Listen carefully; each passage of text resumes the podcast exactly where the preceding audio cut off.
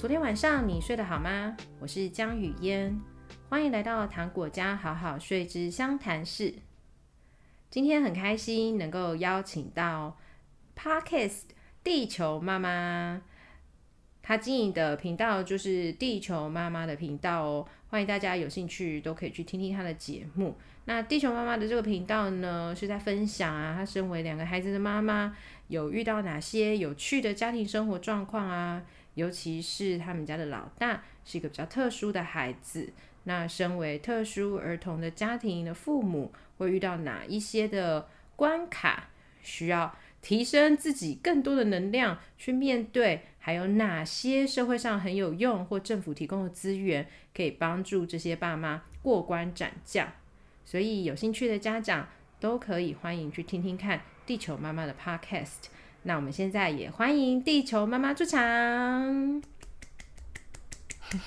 嗨，大家好，我是外星孩子的地球日记的地球妈妈，我是家有特殊儿，然后也有一个呃。一般的地球孩子，然后有两个男生孩子的地球妈妈。我们家其实跟男子宿舍没两样，就是没有女生，就只有我一个。所以就是平常呢，除了要过关斩将那一位呃特殊儿的状况之外，还有一位就是。听说据说很难搞的天蝎男，然后然后还有一个老鸨，就是我的先生，嗯、所以基本上地球妈妈处理三个男子，基本上就是一个非常疲劳的射箭。这射箭真的听起来蛮辛苦的。真的超累，但是没有办法，因为毕竟就是因为已经一起生活了嘛，再加上有这样不一样的孩子，然后又有一个很可爱的地球上的孩子，你就会觉得每天的生活其实也是虽然是水深火热之中，但也是过得蛮有趣的啦，蛮有趣味的啦。感觉是比一般家庭的难度再高一点，但是有趣度也相较的回馈度也蛮高的。嗯，对，因为毕竟其实在我怀孕的过程当中就知道孩子他是有特殊的状况，他是罕病的儿童，然后再加上他在出生之后也有确诊像是 ADHD 的状况跟半自闭的状况，所以后续就是因为透过这一些啊、例如说去求医啊、看诊啊、回诊啊，各各个大大小小的一些检查，后面才慢慢的了解说。哦，原来养育到这样的孩子，其实也是在训练父母的耐心跟情绪，就是 EQ 跟 IQ 都有训练到。例如说，可能在养育正常的孩子的时候，我们也许不用那么花心力的一次一次带他去练习，可能不需要花到十几次、二十几次，然后很多时间来去帮他复习，或甚或甚至是说带他去早疗中心等等的。可是，在这个过程当中，你会发现到，其实养这样的孩子，就养育这样的孩子。你其实相对的也是在帮自己重新在有点像 reset 的感觉，你可以重新去检视自己的人生。原本你可能非常快的步调，那因为这个孩子，你会慢慢的把步调放慢，然后你会陪着他一起一起去看更不一样的呃世界，然后例如说是呃世界观啊，或者是嗯呃各种的状况，你都会变得比较能够用不一样的心情，然后更缓慢的步调来去陪伴孩子这样子。嗯，那你可以再更确切跟大家分享一下，你的小孩他是在几周的时候发现他的状况是什么？然后你那时候是怎么发现的？然后还有你说出生之后又有 ADHD 啊，跟他又发现半自闭啊，这些通常都是在几岁的时候你们才一格一格这样发现上去的？嗯，可以啊，因为其实我成立《外星孩子地球日记》这个 podcast，主要也是要去记录他的每个生长状况，以及在我怀孕的过程中，遇到孩子有这样的状况的时候，我是怎么样去面对，跟怎么样去处理。那以及后续像是教养方式啊，然后又邀请一些像是专家啊，然后有些早疗师等等的，一起来去做一个讨论。那甚至是也是要帮助一般家里的孩子，而就说家长可能。对自己家里的孩子有一些症状，你可能不确定他是不是特殊，或者是他有哪一些症状，也可以透过我的节目来去了解，去了解说，哦，可能孩子因为他可能比较容易冲动啊，或者是他很容易分心啊，或者是他在社交上的确遇到一些困难，那在节目上其实也会帮大家来去做一个厘清的动作。嗯，当你边听这些资讯，你也会去比对一下自己家中的孩子。那如果说真的已经发生了，孩子已经可能有状况的这个行为的话，那我们也可以尽早带孩子去就医，而不是往自己身上贴标签，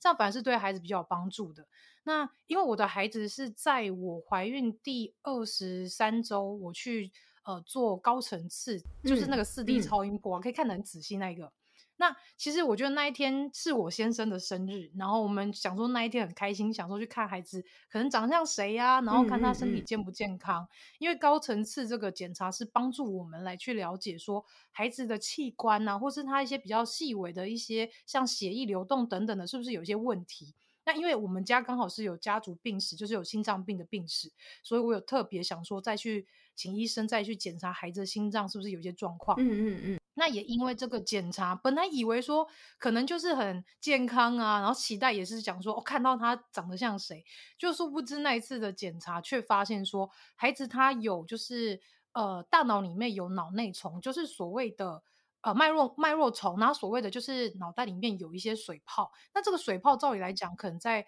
十六、十七周的时候，它就会自体吸收掉，而且这是每个胎儿都会有。嗯，那他在。二十二周、二十三周这个周期，照理来说不应该会有这个脉络虫，而且还很大。所以那时候医生就先看到这个部分，他也来回检查好几次，然后后续就有看到他的心脏有 VSD，就是心室中隔缺损，嗯、那大概有零点一八公分的大小，一个缺洞、一个缺孔这样子。对，然后所以医生就是在检查这个项目之后，他也又开始觉得好像有哪边不太对劲。那在最后一个项目是，他照到他的手指头，就是疑似有。叠指就是手指头并在一起，嗯、然后是重叠在一起，所以其实医师那时候看到这这些状况，这三个指标，他就跟我说：“哦，妈妈，我觉得孩子可能是罕见疾病，可能是第十三对染色体爱德华，应该说，哎，那个叫什么？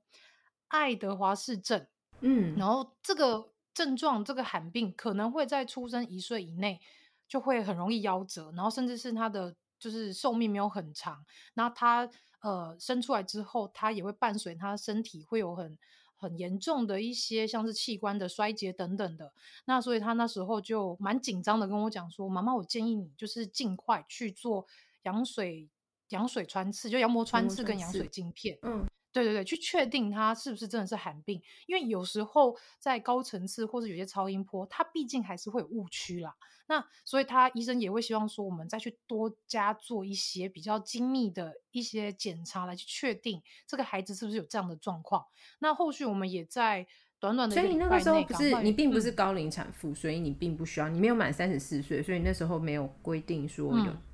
保，嗯，那是什么啊？补贴的羊膜穿刺。你说补助嘛？对对对，那是三十四岁之后。可是我第一胎是二十七岁怀孕，然后二十八岁生，嗯、所以那个时候其实我还不到高龄产妇，嗯、甚至于说你也不会，对、嗯，你也不会觉得说我小孩怎么可能会有问题。嗯，所以根根本就是在一个完全没有办法预知的状况下去了解到说你的小孩真的是有状况。那后续就在那个一一个礼拜内，我们就赶快跑去那个就是。其实大家孕妇界很有名的叫做柯次王，对，柯昌明医师，大家都称他为柯次王，对，因为他就是在做这个基因筛检，是一个非常嗯 pro 的一个医师，然后是非常权威的医师，对。那后续我们就赶快很早，在六七点，我从桃园出发，坐火车到。到台北，然后坐到那个三岛市站嘛，然后我们就赶快跑去，就是很早去排队排现场的名额。然后那时候就是也是心情蛮忐忑的，因为真的也很希，一方面希望说，希望医生判的那个是误判，就是误区，可能根本、啊、呃跟超音波的状况是不一样的。那也许你就会觉得说啊，那就很放心了。那怎么会知道？因为我们想说，医生跟我们讲说可能会有状况，所以我们就除了做羊膜穿刺之外，我心里想说，好，那我再加做羊水晶片。后续我就跟护理师说，那我再加做羊水晶片，再检查更仔细一点，因为羊水晶片它是放大羊膜穿刺的一百倍来去检查，说里面是不是有微小基因缺失。所以很多罕见疾病不是由羊膜穿刺检查出来，而是由羊水晶片哦。这个也这个部分也是跟大家说明一下，可能大家知道这个状况之后，会知道说，如果你要做羊膜穿刺，那就在家做羊水晶片会更清楚。那后来也是因为做了这项羊水晶片之后，我们其实那时候本来是很期待不要收到诊所的电话，因为我们那时候是用紧急的方式，希望能够赶快知道报告结果，好像是用大概两三天内就可以知道报告结果。那本来想说应该会收到简讯，殊不知是来了电话。那每个妈妈、每个产妇如果有去科柯昌明医师那边，大家都会有个共识，就是你如果收到简讯，就是代表小孩是健康的；那你如果收到电话，那就代表孩子可能有问题。那时候那通电话之后，又隔了一周，嗯、然后呃，就是护理师说请我们回去，呃，父母来去做那个抽血检查，因为他想要确定一些状况，但是。电话中，护理师也不可能跟你讲太多，因为可能怕家长会太担心或什么。对，所以我一直问问说小孩是不是有什么状况，但护理师都没有讲，他就说你就来现场，医师就会告诉你。然后心想说，好吧，那就也只能这样。然后那一个礼拜，我真的是过超级煎熬，好痛苦啊！因为你对，因为你已经知道他来这个电话就代表小孩有问题，所以你就是。哦，等于说那个一个礼拜，我每天都是以泪洗面，每天都在哭，然后每天都过得很很恐慌，然后非常的害怕这样。那那个礼拜到之后，我就跟我先生去柯昌明医师那边去做抽血，因为医生想要从父母的血液当中去确定孩子是不是有遗传，是不是因为遗传的造成他后面这个结果。那那一天医师就告诉我们说，他在检验这个羊水晶片过程中，有发现小孩在第七对染色体的上臂缘段有个零点二七 MB 的缺失。那其实这个零点二七 MB 听起来可能大家不太懂这个数据的概念，对，不懂，完全没概念。对，像其实它跟电脑有点像，什么 MB 啊、KB 啊、几 G 啊，其实那个概念是有点像。但 MB 其实是最小的，就是它单位是最小，所以那时候医师是告诉我说。他的这个缺损是非常非常非常小，但是因为他翻了，就是花了两个礼拜去做一个呃 research，就是他到网络上各个国家网络上去找看看有没有跟我的孩子这胎的状况是有一模一样的一些病例，结果他花了两礼两个礼拜去找，找出来结果是没有人跟我们的孩子是一样的病例，所以医生就跟我讲说，好特别哦，他还认真，对，因为他已经是经验算是全台北最疯，全台湾嘛，我不知道。但是至少大台北地区，对，我觉得是全台湾 很权威，然后他还要去各个国家的文献上去寻找资料，哇，这真的很不容易耶。对，所以他那时候找完之后跟我说，呃，因为我看了很多报告，但是就是临床上没有一个跟他一模一样的状况，就是没有人跟他缺失的那个区段是同一个位置，所以医师跟只能跟我说。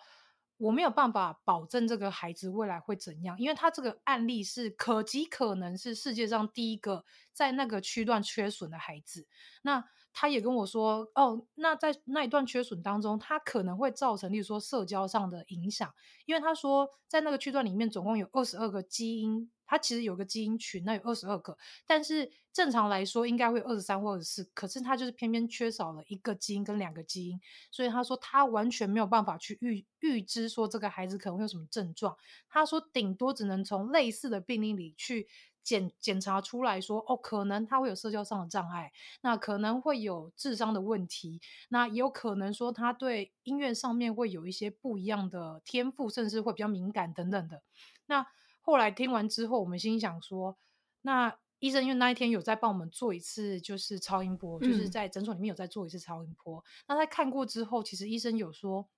他大脑里面那个水泡，就是那个脉络丛，其实已经小很多，嗯、已经他吸收自己自体吸收的蛮多的，剩一点点而已。嗯、然后再来是他的那个心脏的缺损，因为也非常的小，就那个 VSD 心室中的缺损也非常小，所以那天检查也没有检查的。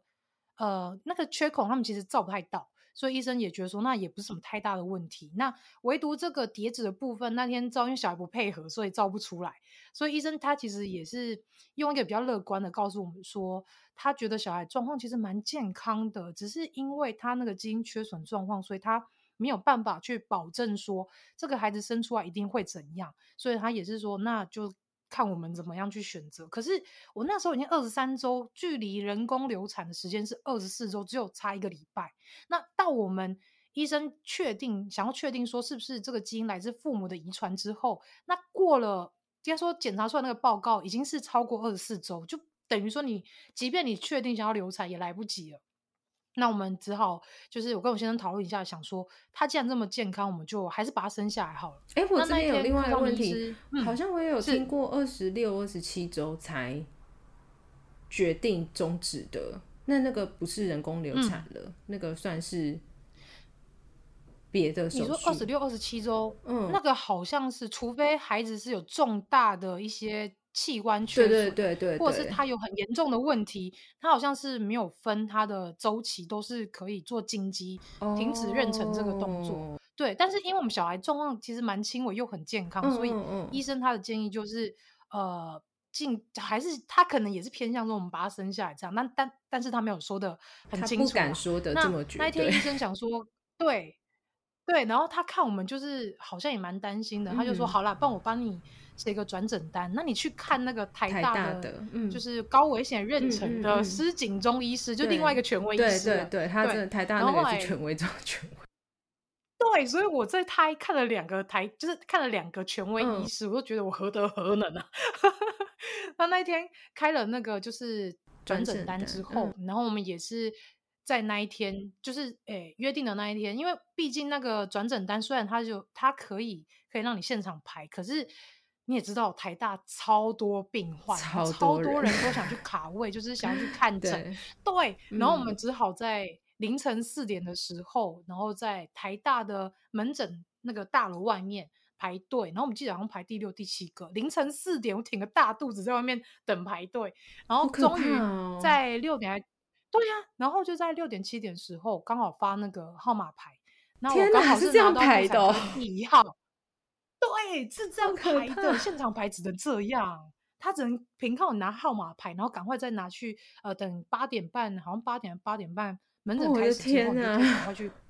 去柜台去挂号，说哦，那个我要挂那个高危险妊娠这样。对，所以那一天我觉得也蛮奔波的，有转诊单还搞成这样子，这太可怕了。对，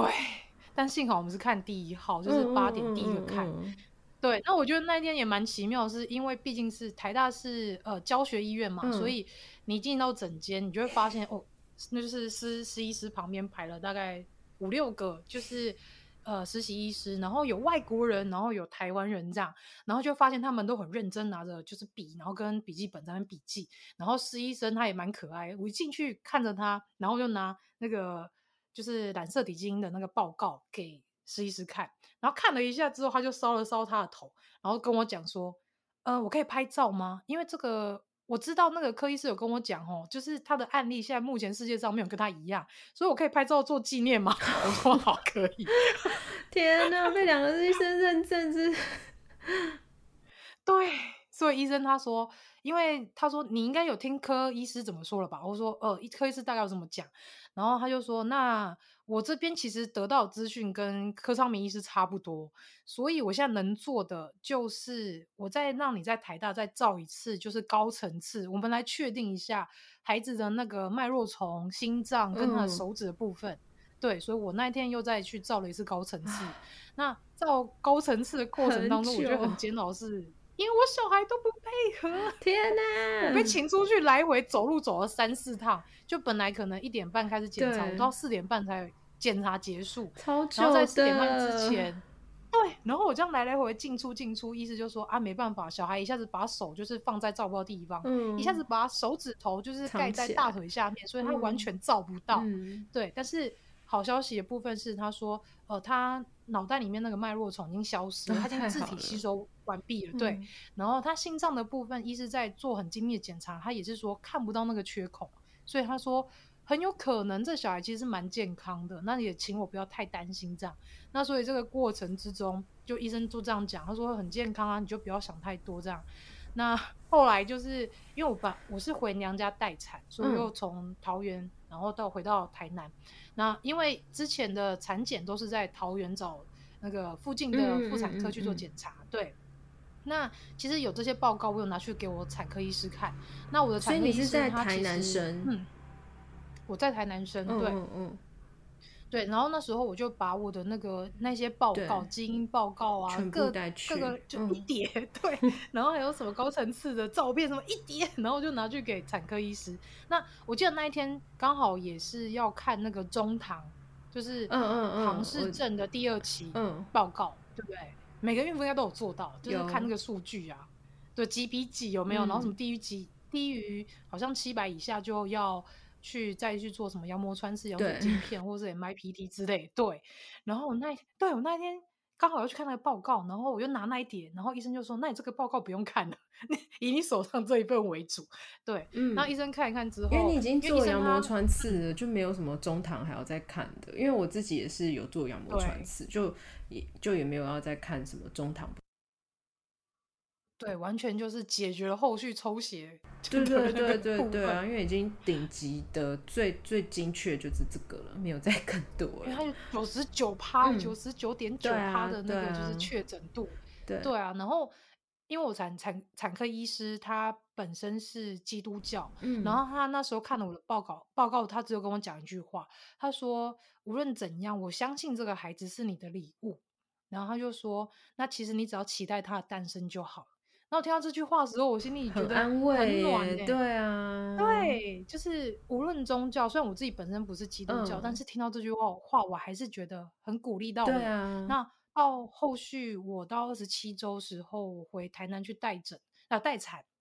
那待产的时候，我也是把这一份厚厚一叠的报告拿回去台南给生产的那个产科医师看。那他看了之后，他也是拍了我肩膀说：“啊，这个没问题啦，那么健康，你就生下来啦。”所以我觉得很刚好，这两个医师就是给我蛮大的勇气跟鼓鼓励，告诉我说，你不用担心那么多，你就是把他平安生下来就好。那生下来之后，一直到一岁十一个月，嗯，哎，一岁七个月，一岁九个月左右，刚好就是有一次过年，就带小孩去，呃，我婆婆她的娘家，然后去过过年这样。嗯，那也刚好那一次，因为我。先生的表妹，她是特教老师，她是小学特教老师。嗯，那有去跟她互动过之后，她就跟我说：“我觉得你的小孩好像有一点状况，你要不要就是带他去呃挂复健科去看看，去评估看看？”嗯，那她其实也没有讲的很细，她可能也是担心我说会很受伤等等的，嗯嗯嗯嗯，因为谁会希望听到别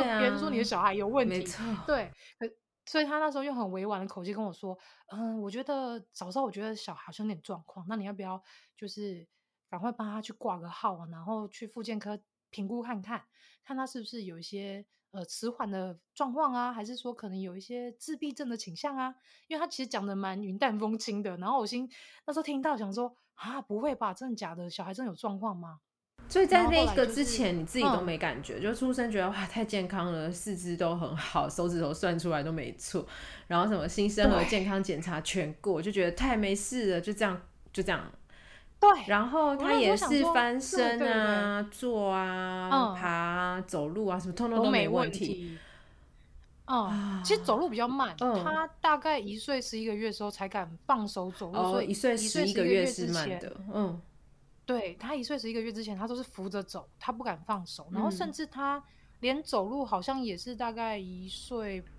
四五个月之后才敢站起来扶着走。他其实爬行爬了很久的时间。那我们心想说，大家不是说小孩多爬比较好吗？对啊，所以我们也没有特别去注意。对对对对对，那毕竟是第一胎，你也不知道说怎么样才叫迟缓啊。然后就是。带去，因为虽然说各大的一些像是医院或是一些诊所、妇幼诊所，他们会随着孩子的那个就是打预防针的时间，会透过那个宝宝手册，然后再去复检一些问你一些问题。那心想说，医生也没有特别说他有什么症状，或是有什么迟缓的状况，所以我们也没有在意那么多，想说他就是很健康啊。就哪哪知道，居然在一岁七八个月时候，被我先生的表妹，就是特教老师，她看了之后，就真的觉得有问题。那我们先讲，他那时候感觉到的是类似可能有自闭症倾向，嗯，所以他就觉得他的人际互动上，嗯、眼神交流上有一些比较不一样的感觉。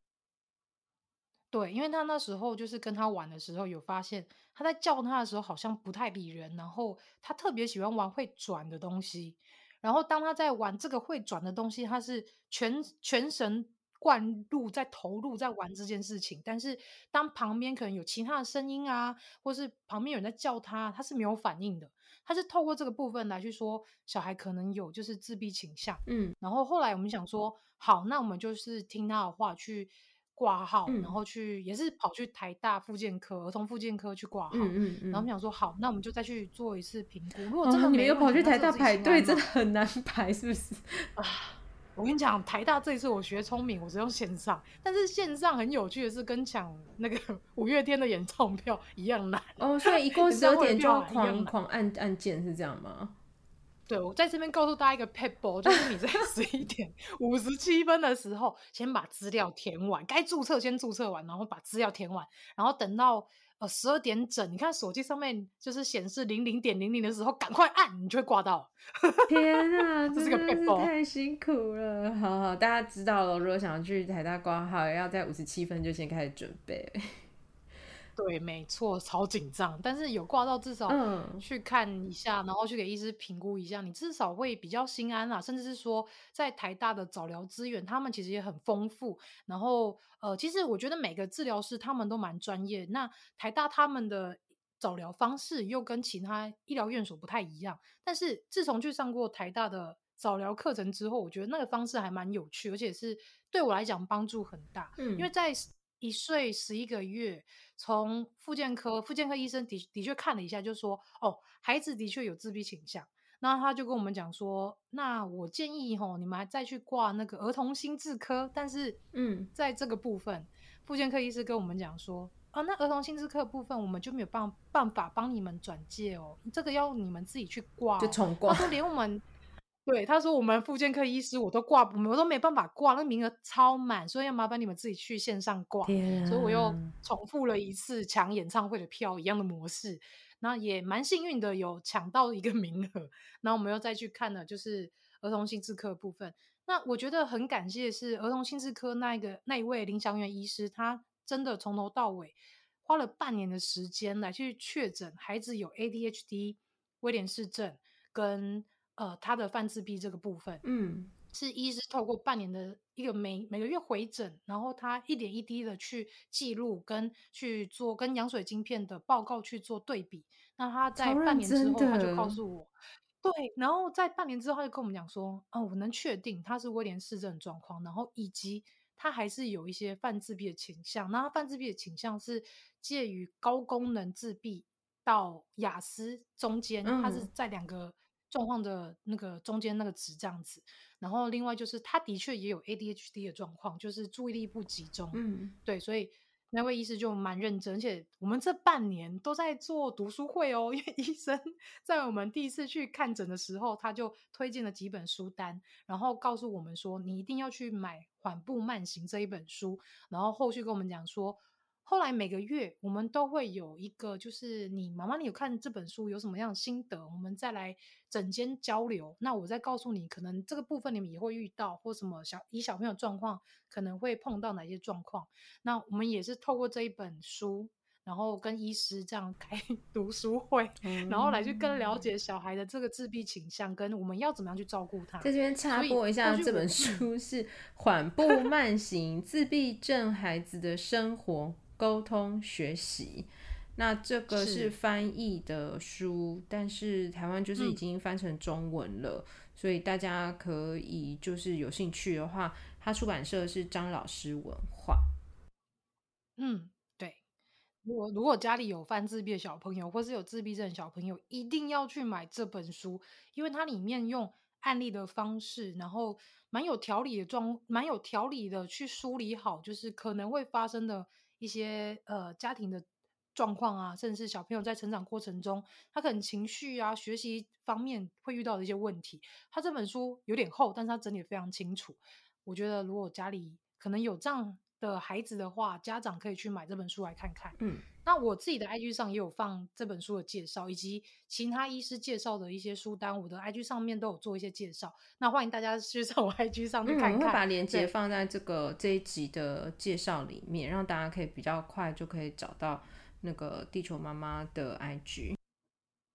嗯，对，就是欢迎大家去看看，因为我觉得如果你，因为我觉得自闭症。泛自闭，因为自闭是一个很大的光谱，对，它有几千种、几万种，对，所以并不是你觉得呃有单一的行为，它可能就是某一类的自闭症。例如说，有人很会讲话，可是他社交方面不好，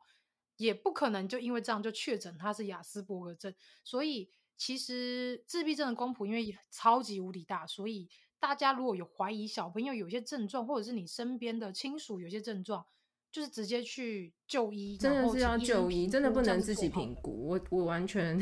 超赞成去做正式的评估，尤其你看以地球妈妈他们家的例子来看，他们是用半年才确诊诶，所以也不是说啊，我今天做一个量表，我就可以知道。嗯所以不是说，那我在家里自己在网络上 Google download 一些量表，然后我身为妈妈，我每天跟他相处，或者是爸爸跟老师，我们三个人三方打勾完之后来交叉比对，这是没有办法真的知道你的孩子是发生什么事情的。嗯、有些东西就是真的是专业，它 有专业的意义，他们学的东西啊是日新月异的。现在对于自闭症的研究也不断的在更新，不。不光是自闭症啊、嗯、，ADHD，通通都是不断的在做更大型的研究啊，更深入的不同的理解啊，所以真的不要停留在自己做判断这个部分，一定要相信说、嗯、没关系，我们就是勇敢的走去医院挂号。那如果你觉得说，嗯、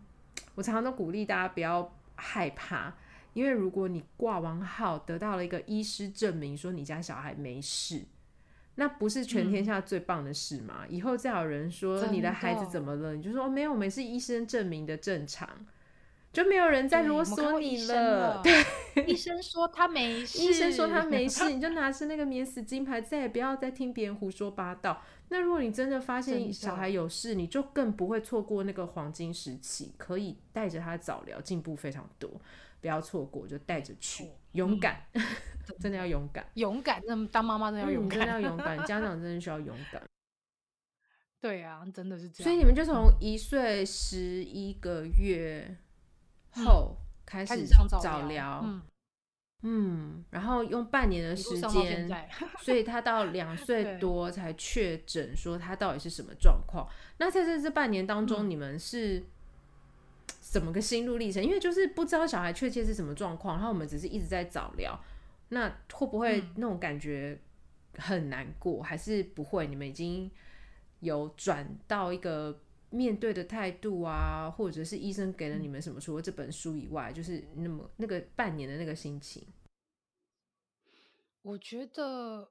我觉得因为我状况比较跟别人不太一样，是因为我是在怀孕的过程中就已经知道这个孩子有问题了，所以。在我生生下他到后续，我们确定就是一直持续要做早疗跟回诊的时候，我其实的心境已经从那时候很恐慌、很不知所措，然后转到呃后续我已经可以很坦然的去面对这件事情，然后也可以呃非常的就是遵从医嘱，然后慢慢的来带他进步，所以。我觉得这个心境路程在半年之间其实没有太大或是太多的一些变化。我们那时候想的就是，好，没关系，医生说我们就是持续带他上早疗，然后我们在上早疗过程中听早疗师怎么样去帮孩子复健，用什么方法可以怎么样让他进步。我们回家也是就是帮他在做加强跟练习。所以其实这半年期间，孩子他的进步是非常非常的多，也非常非常的大。嗯嗯嗯对，然后甚至是我觉得我最自豪的是，我居然就是被那个台大的儿童复健科医师，有一位就是传说中最凶的那一位复健科医师，他有称赞我，他说：“妈妈你很努力。”所以我看到那句话之后，我想说，嗯，我的努力被发现了。了但其实是、嗯、对，但其实你有看到孩子的进步，这其实就是最大最大的。我觉得是最大最大的快乐，已经最大最大的成就了，就是其实不是来自于医生那一句，而是来自孩子的每一个进展跟进步，是就是比起他在半年前的那个部分还要好，还要进步还要多，你就会觉得哇，超感动的，真的哎。所以到对你来讲最震撼的，应该就是在怀孕的那个时候的那一次。那接下来的这些反而没当初的那个那么恐惧。嗯反正就是哦，我听到有一些状况，那我们就是面对处理，反而没有那么多的太害怕的感觉，或者是太 shocking 的那种感觉，就是有一种风浪我已经看过了，这些都小事，大风大浪都看过，后面那个小 case 哦，那真的很不一样，对，对啊，因为蛮多，如果是自闭症的小孩，通常都是一两岁。我不知道现在有没有比较早，因为在我以前接触自闭症的时候，他们通常都是说两岁比较能够分辨的出来，两岁以后。嗯，那如果他是一岁十一个月，其实算是蛮早的，但他又评估了半年嘛，嗯、所以也跨了这个两岁了。那就是对很多家长就是我那边发现的那时候是很痛苦的。对，嗯、然后再也是因为我有个社群，然后呃，因为这个 podcast 的原因，所以后面认识了很多家长。那我遇到最早的是目前来找我，然后他说他的小孩疑似有自闭倾向，然后那个小孩才九个月哦，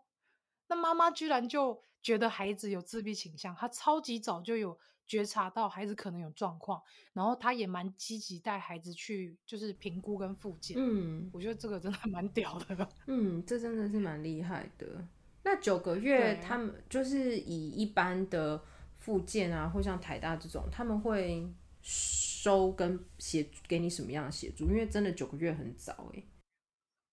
对，因为我听那个妈妈说，她其实也是跑了蛮多家医院，甚至是她自己很详细的做一个 proposal 给医师看，就是孩子在家里可能有哪些状况，或是在保姆家有哪些状况，是让他觉得跟一般孩子不太一样。那他有把这个记录记录下来，然后去给医师看。那他说：“其实医师看了之后，因为他真的是太小了，所以医生没有办法很快去确诊说孩子的状况，所以医师也只是用‘疑似’这个字眼来去跟家长说。嗯、那后来也是。”好像也是跑了两三间医院，然后也是让一些医师大概可能会扔两三次，那医生就说好，那他的确有类似的情形，那我们现在就帮他安排做职能治疗。嗯，那后续那个家长就是有带孩子去上职能治疗课，所以我觉得这部分也也是觉得说这个家长非常用心，他很早就发现孩子的状况，那也很很早去接受治疗。其实我觉得这个部分对孩子来说其实也是最好的。就是让他早一点去去呃去练习，然后让他比较快能够跟上以后他该年龄的一些进程，这样反而是最好的。嗯，这真的是蛮蛮难得的例子啊。嗯，听过真的超级早，嗯、而且做很 详细的记录去跟医生讨论，这个真的也蛮有效的。啊、嗯，很厉害。嗯、那你自己现在？觉得啊，就是因为现在孩子也大了嘛，这样子，嗯，你们从走早疗，你们已经走多久了？早疗从一岁十一个月，对，然后到现在还在持续中，嗯，还在继续做。因为早疗，因为应该是这样说好，因为他有寒病的状况嘛，所以寒病本身就会带来一些，例如说，就是肢体上面的一些部分没有办法那么的精细。例如说，他的小肌群在他写字的部分，或是做一些比较精细动作的时候，他没有办法像一般的孩子可以做得非常的完整。算是有一些低张力的问题。嗯，对，他有一点点低张力的问题，因为其实威廉森氏症的小朋友他们都会有低张力的问题，所以他就后续在桃园的这边的医院有上职能，然后也有上物理治疗，就是去加强他的这小肌群跟大肌群的训练。所以其实一直到现在都一直有在持续做。那我觉得上早疗对我最大的改变的部分是，孩子在这个过程当中，从一开始是落后，跟一般年龄落后大概两三年，一直到现在，他的状况已经是在一般孩子的临界值。所以我觉得早疗是真的有帮助，非常有帮助，这个成效看得出来是非常大的进步。没错，而且我觉得我蛮幸运的是，孩子在三岁的时候，我们就有透过就是健辅会，就是有安排到特殊，就是学应该说幼稚园的学前特教班。嗯，所以有这个部分之后，又更加强加快他进步的速度。所以如果家中的孩子是需要去有这样的一个公幼的一个学前特教班的协助的话，大家要去做鉴定安置这个部分，然后让教育局来去帮孩子安安置到他最适合的一些呃教，应该说最适合的学校。哎、欸，然后所以因为你们的那个评估，嗯、你们已经都在医院系统，你们的资料就超完整，健保卡一刷就知道你们是什么，嗯、所以你们已经根本就是在国家系统里面。那教育部这边需要这些资料，嗯、你们就是把这些资料整理出来，再投教育部就可以了。然后幼稚园的部分不是像大家一般去抽什么公托，嗯、反而是透过教育部的这个特殊的系统去媒合你们住家附近有的资源的学校，然后你们就直接可以报名，嗯、只要学校有这个名额，跟因为教育部已经确认有这个名额，然后你就可以去，然后就可以去上课。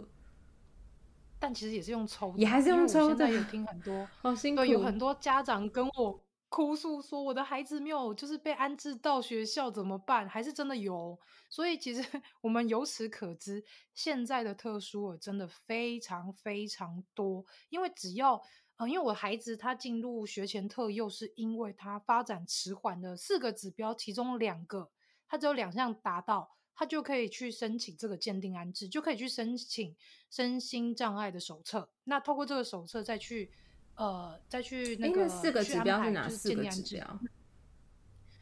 呃，好像是分成呃职能、职能、物理，然后语言跟心理，好像是分这四块。对，那刚好这四块有两块是落后的，所以。就我们透过这个去申请了身心障碍手册，然后再来去做鉴定安置。其实拿评估报告就可以去做鉴定安置啦，就是不用到拿身心障碍手册。那如果有的话，好像是他的排序会在最前面。对，那如果你知道你的孩子已经有发展迟缓，有两项指标已经是呃很明显的，那你就可以拿评估报告去到呃当。要当县市的一些健辅会去申请，那在每年的，好像在每年的十一月，但我不知道每个县市一不一样。因为像桃园是十一月的时候就可以开始去做鉴定安置的申请。那通常孩子只要是有发展迟缓的话，在医院就会派有社工来去介入辅导。对，所以。当你有任何的问题，你也可以去询问你的社工。像我们的社工就有告诉我说：“哦，你可以去申请那个鉴定安置，那孩子就可以在学前特教班就学上课。”这样，那我们也很幸运，透过我们的呃社工老师，然后来去告诉我这资讯，我们也去准备了资讯，然后确定也上了学校之后，在这三年内是完完全全早疗加呃学前特幼。完全是开了 turbo，所以它进步非常非常非常快。对，然后嗯，那我觉得更重要的是，家长在家里也要持续去帮孩子做复习跟练习，这才是三三应该说三校齐下是最快的。对对对，真的真的，大家就是要齐心齐力一起做。不过如果像我孩子的幼稚园啊，因为他们是有从托婴开始。嗯然后他们有一个同学是从托婴就开始在那个幼稚园，然后他们是学校老师，嗯、也是学校老师发现有问题，然后就也，但还是就是念，他们不是什么公立幼稚园，就是私立幼稚园，然后就还是继续念这个学校，然后老师就有很认真的协助他们去做评估，然后确诊，然后嗯，他们现在学校也有申请特教老师，一个礼拜会来一次。然后也就是特别在陪这个孩子这样子，然后特教老师也会再把他观察到原本的代班老师可以在做一些什么事啊，跟互动上可以有什么协助啊，因为毕竟都会有一些情绪问题会非常多，那这些状况怎么面对啊？他们也会提供更专业的一些，就是以特教生老师的建议来给班导一些想法。我觉得那时候就发现，哎、嗯，他学校老师真的很有心。学校园长啊，这时候是园长他们讨论后的安排。那老师当然也很有爱啊，他不会觉得说啊，我班上怎么那么衰来一个特殊生。然后我也觉得是老师的态度决定大家孩子对这个孩子的接受度，因为老师觉得没什么，所以全班都说小孩都不觉得有什么。他有很多不一样的特别的状况，包括他连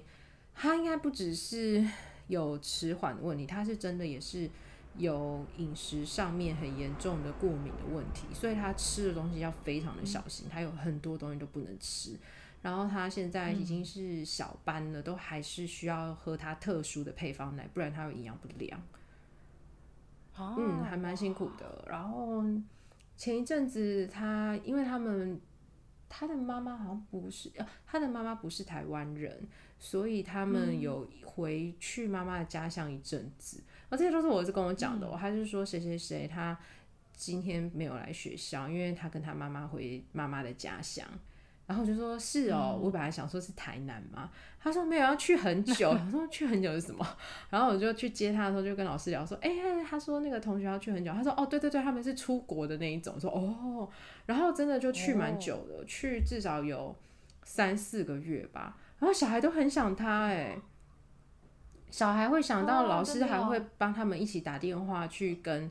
就是留语音讯息给那个同学，嗯，那但是那个同学的状况其实也是自闭症小孩，所以他其实能够跟其他孩子互动的机会其实没有很大。他在他自己的世界里面，嗯、但是大家在他不出不出来上课的时候是非常想念他，然后老师也很认真的就是在孩子的想念，然后把这个想念传达给他们的家长，让他那个孩子。知道也不好，不知道也不好，我们也都不知道他们在那个孩子在的想法嘛。但是就是有很认真传达。嗯、然后他回来之前，我自己也很开心哦，因为老师都有预告说，哎、欸，同学要回来上课，他星期几哪一个礼拜就会回来。然后儿子也是在我们家一直预告、嗯，很期待，对，很期待，就真的就是。这个孩子在他们班被接受，我儿子很接受他，儿子太爱他，嗯、我觉得 就是很常听到他们两个的事情，然后就是他很常跟他讲话。嗯、那虽然就是他真的是特殊生，他有时候动作啊或情绪比较多，嗯、所以他也的确会有时候，就是他有时候会打到我的小孩，然后会推倒他，嗯、然后我回来都有听我儿子说这些，但因为我知道他们的状况是什么，然后我也很相信学校，所以我都觉得没有什么。我需要再特别去问老师的，我就是听听儿子怎么说，然后他怎么讲，然后像那天他跟我说他被那个同学推倒，我就问他们那时候在干嘛，然后就发现哦，原来就是一个没干嘛，他拿他画好的东西去给老师看，然后那个同学就撞到他还是怎么样，然后我就说那他为什么要撞你？他就说他一定是故意的，就小孩已经开始会这么觉得别人，然后我也不想要去跟我孩子说他特别啊，所以他一定不是故意的，因为我觉得我没有办法诠释别人的想法。然后也不想要去让我孩子觉得我已经站了别人的那个角度而去帮别人讲话，所以我就说哦，你觉得他是故意的哦？那你有怎么样吗？你有痛吗？你有摔倒吗？就我儿子完全把这个话题转到另外一边去，他说我没有，都没有摔倒，因为我吃很多东西，所以我的 muscle 超 strong 的。我今天吃了 很多很多碗的红豆汤，吃到我的 muscle 都说熊木啊熊木啊，我还一直吃，我就觉得这个故事太好笑了。然后就是他没有被撞倒，因为他觉得他自己很强壮，然后这个故事就结束。他也没有觉得他同学怎么样，就是他有说他同学是故意的，但是没有在更多的不爽啊，或者是他怎么可以这样，都没有，他就就这样。然后他的结论在于他很 strong 这样子，我觉得很可爱，好可爱，真的真的。所以我就还蛮喜欢他们班有一个不太一样的孩子，给我儿子比较多的一些，嗯、我觉得算是社会历练呢。嗯，真的，嗯、因为其实现在未来教育都是共融式教育，所以在你进小学，或是甚至在幼稚园，你都会发现，可能班上都会有一两个比较特殊的小朋友。那我觉得这个教育最棒的地方是，它可以让孩子们提早知道这社会上有各种不一样特色的人。那透过这些学习相处啊，然后学习认识的这个过程当中，在他们未来社会上是有很大的帮助的，而且也可以去学习同理心啊。包容啊，尊重异己啊，这个部分我都觉得还蛮重要的，所以我还蛮感谢现在教育部有用这样的模式，让每个孩子去接触不一样特质的朋友，这样是蛮对家长啊，对一般的孩子，对特殊的来师来说都是很棒的一个帮助。嗯，我也是觉得是这样子，就是多接触，对于大家有机会更了解，更了解才有办法好好相处。对、啊，就是认识才不会有标签嘛。对你都不了解，你就会先给标签呐、啊。那这个部分其实标签这件事情就是蛮伤人的。对。那标签这个部分就是来自于你不了解，所以你才会先贴标签嘛。嗯，对呀、啊。对，真的就是克服了那个不理解的状况，就常常相处就知道啊，他就是这样而已啊。然后我也会跟我儿子分享他的同学的状况啊，嗯、但没有办法说得很清楚。原因是因为，首先我们不是 那个孩子的家长，嗯、那我们也不是他的老师，嗯、我们只是同学而已。然后我们听老师说了一些状况，嗯、就说他很多东西都不能吃啊，所以像你们分饼干的时候，他都不能吃，就只能讲这个，然后跟他需要喝奶，这是我们很确定知道的事情。那至于他什么能吃，什么不能吃，我们甚至没有办法跟孩子解释，因为那个历史真的很长。嗯、老师讲完，我们 就是傻眼，想说啊，真是好辛苦的孩子跟好辛苦的家长，对啊，嗯。嗯真的，嗯，那我觉得啊，最后一个最想要问的，其实我们之前都有聊到啦，但就是我觉得总结还是就是提供给大家，嗯、如果你担心你的孩子有一些特殊的状况，那你最重要的要去做什么事情，嗯、然后还有你心理上的调试要怎么跨出那个最难的那一关。嗯，我觉得以我的状况来说，就是。当你发现，或甚至是学校老师，或者是身边的亲朋好友，他可能告诉你说，他怀疑孩子可能有些状况，那我觉得这个时候先稳定自己的心情，然后就是去找一个公正方，就是医疗院所，然后带孩子去评估。那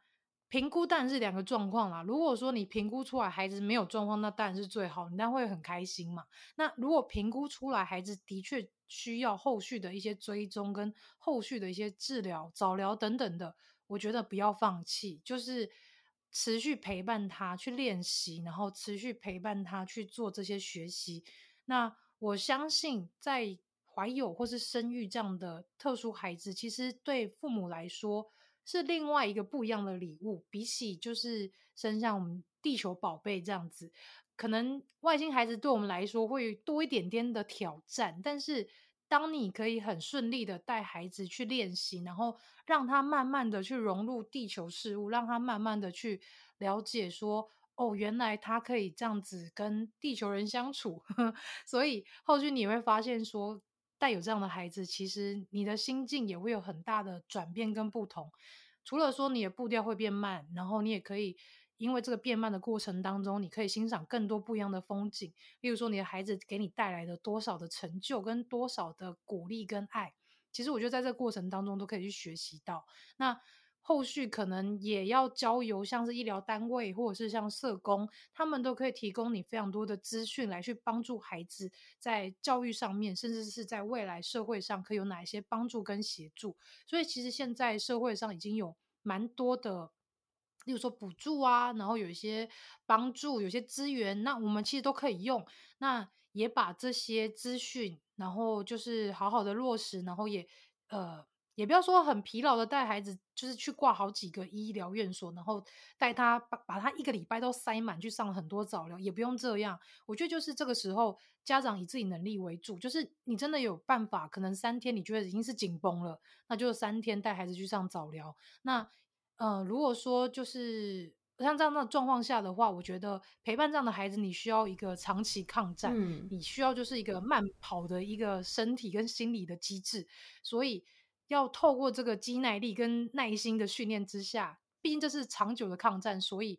家长一定要把自己的身体、生理跟心理的部分要调整到最适合陪伴孩子的状况。那这样子，在这个陪伴的过程当中，你也不会。因为陪伴孩子而受伤太多，或是因为陪伴孩子然后呃感到很自责啊，然后很焦虑、很绝望。因为我觉得在生下这样的孩子，其实就是上天给我们最大的挑战。那当你挑战过了这一关之后，你会发现，在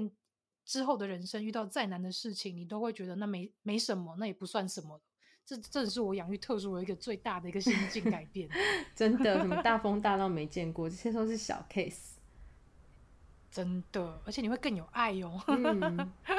那我觉得那个大家一定真的要去追踪外星孩子的地球日记这个 podcast 跟 IG，然后它上面就有地球妈妈分享他们很多，就是他们。到底是用哪些早疗资源啊？然后社工有跟他们说什么啊？他们进小学之前，他们还有做哪些功课啊？我觉得这些很确切的资讯啊，他都有公开让大家能够一起走走看。那这些都不是什么很昂贵的课程啊，或你家里一定要 家财万贯才有办法。去得到的资源都不是，所以大家也不要紧张说、嗯、啊，那我们家也不是什么大富大贵，那我们怎么可能，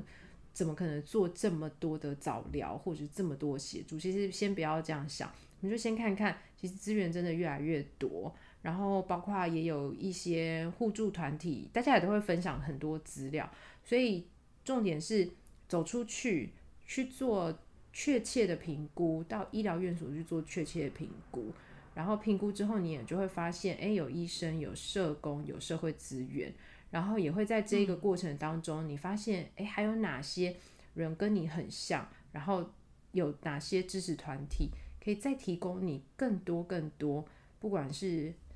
就是吐吐苦水也好啊，或是真正他们也有一些不错的资源，也可以告诉你说，哎，我们是去这边上课的哦，我们有遇到这个老师很好，通通都是一个很好。让你可以有更多的锦囊妙招去面对这些一关一关过去的状况。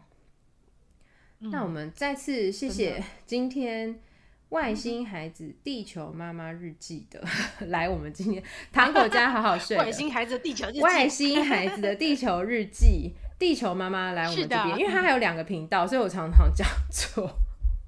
另哦，因为另外的频道比较是闲聊类的，另外一个频道是闲聊类的，但大家有兴趣，通通可以去听哦。那我们再次感谢地球妈妈来我们今天糖果家好好睡，来聊聊自己孩子的经验。这真的是我没有想到过的一个整个过程，我没想到会从怀孕就先吓坏，然后哦否极泰来，然后又再发生哇，竟然又有状况，然后再慢慢处理的情况，嗯。嗯而且还是这么特别，关关过关关 过对，还让两个专科医生非常专科医生查国外的文献跟你说，我可以照相，就是做纪念嘛，这真的是 我做纪念，太厉害的经验了。那也很谢谢你开了你的 podcast，我相信真的非常多的家庭都会因为你的 podcast 而非常受惠。嗯，希望可以对大家有点帮助啊。但是其实最后我想跟大家说，就是。呃，照顾孩子虽然很疲劳，然后你身心可能会受到很多的煎熬跟挑战，但是千万不要忘记好好照顾自己的身心灵哦。因为我觉得妈妈跟爸爸在照顾这些孩子的过程当中，自己身心一定是蛮煎熬、蛮疲劳的。但我觉得大家也要好好去照顾自己的身心状况，这是更重要的事情。因为有快乐的爸妈，有比较健康身心的爸妈，才有办法陪伴孩子去做这样的长期抗战。嗯嗯嗯，这时候我就又要再推咨商了。我觉得我呃，我知道台大我是不知道，我记得马街也有精神科，然后他们是配社工师会跟你聊聊天，嗯、然后也不是什么天价。